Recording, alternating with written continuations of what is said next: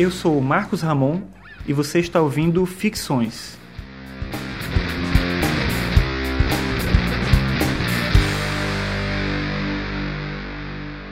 Esse é o episódio 27 e hoje eu vou falar sobre cibercultura.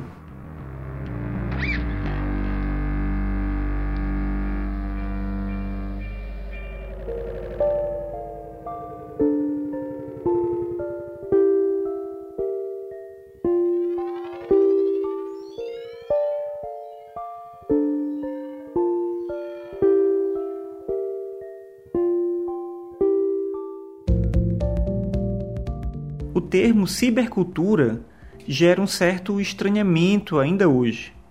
De certa maneira, é difícil entender do que, que trata exatamente a cibercultura. Observando a etimologia da palavra, é possível perceber uma relação um pouco estranha entre a utilização dessa palavra, cibercultura, e o ambiente tecnológico e social em que vivemos a experiência disso que chamamos de ciberespaço. Cibercultura é a junção do prefixo ciber, de origem grega, que significa controle, e o termo cultura, algo que é hoje tão extenso quanto vago, um conceito difícil de definir, difícil de entender.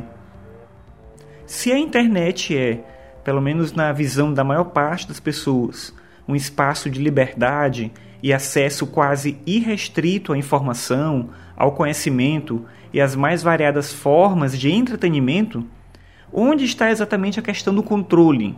Isso que chama a atenção logo a princípio quando a gente vê a palavra cibercultura.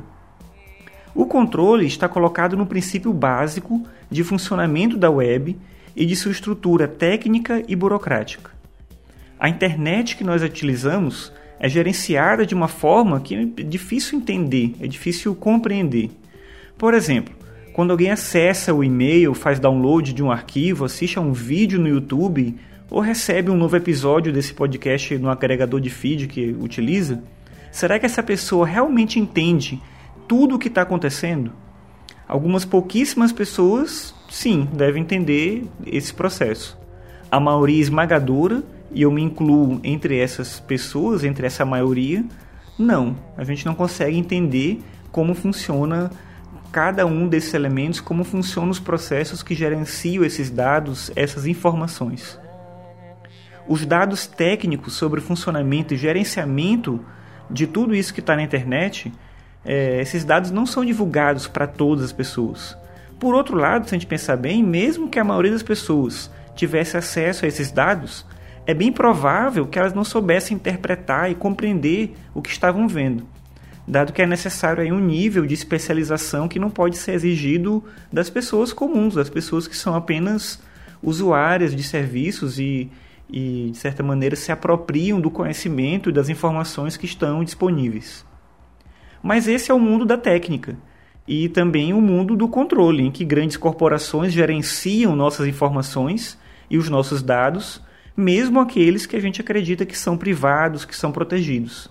Na verdade, a gente não está tão seguro assim quanto a gente imagina, a gente não tem tanta privacidade quanto se poderia imaginar, já que a gente sente que está minimamente escondido atrás da tela, atrás do computador, atrás do smartphone. Quando o sistema de blogs Tumblr foi vendido por um bilhão de dólares, muita gente ficou tentando entender como uma plataforma que oferece um serviço gratuito pode valer tanto. Então a questão central é o seguinte: quem pagou um bilhão de dólares pelo Tumblr, no caso foi o Yahoo que pagou esse valor, comprou exatamente o que? Em primeiro lugar, comprou uma base gigante de usuários, todas as pessoas que usam esse serviço de blogs, mas principalmente metadata, petabytes de informação em forma de texto, áudio e vídeo que são produzidos livremente por usuários que utilizam esse serviço gratuito e aí gratuito com muitas aspas que a gente possa colocar.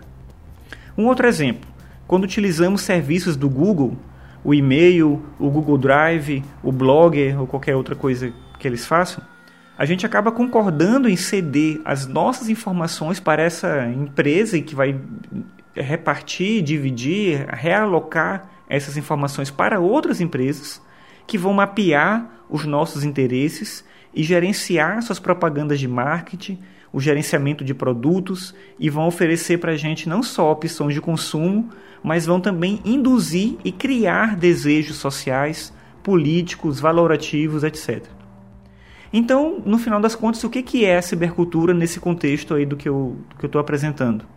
Seguindo a tradição do Pierre Levy, que é um autor que, apesar de ser considerado datado, ainda é uma referência no que se refere ao pensamento inicial sobre a cibercultura, desenvolvido ainda ali na década de 90.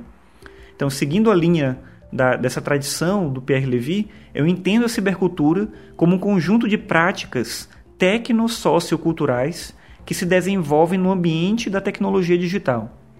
Esse ambiente possui características que ainda não foram exploradas por completo. É, não sei, eu penso em alguns exemplos aqui.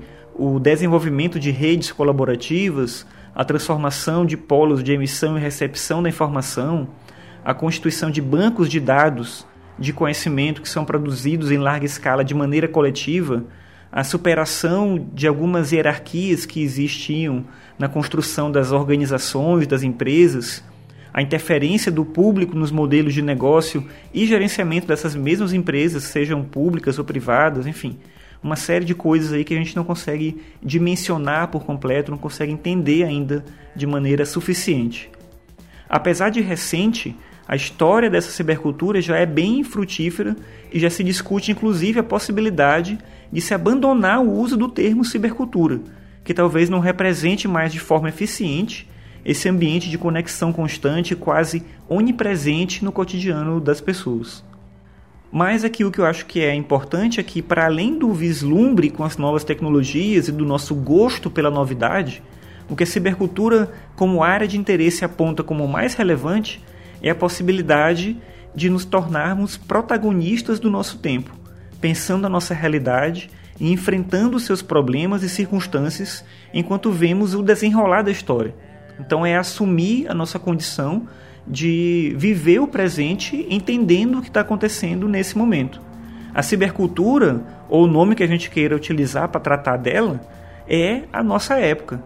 Então a gente tem que se dar o direito de viver essa época, de pensar essa época.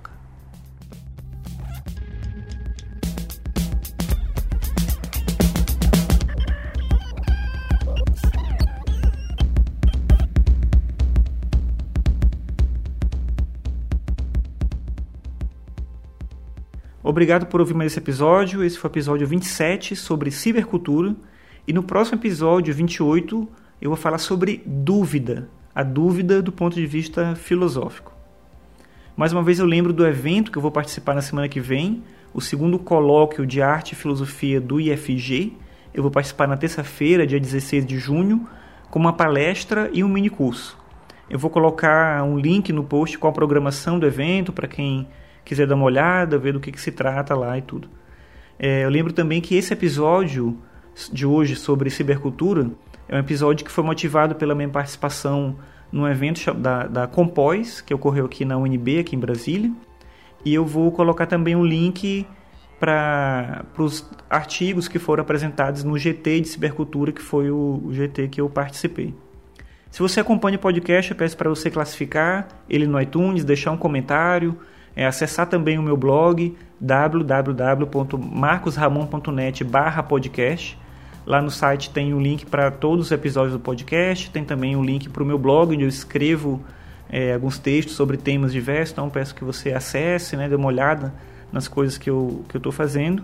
E no mais eu agradeço pela sua audiência, eu fico feliz com as pessoas que acompanham o podcast, que deixam ah, algum feedback, que falam algo que pode mudar, sugerem algum tema, coisas nesse sentido que acabam dando um estímulo para continuar produzindo, continuar fazendo esse podcast.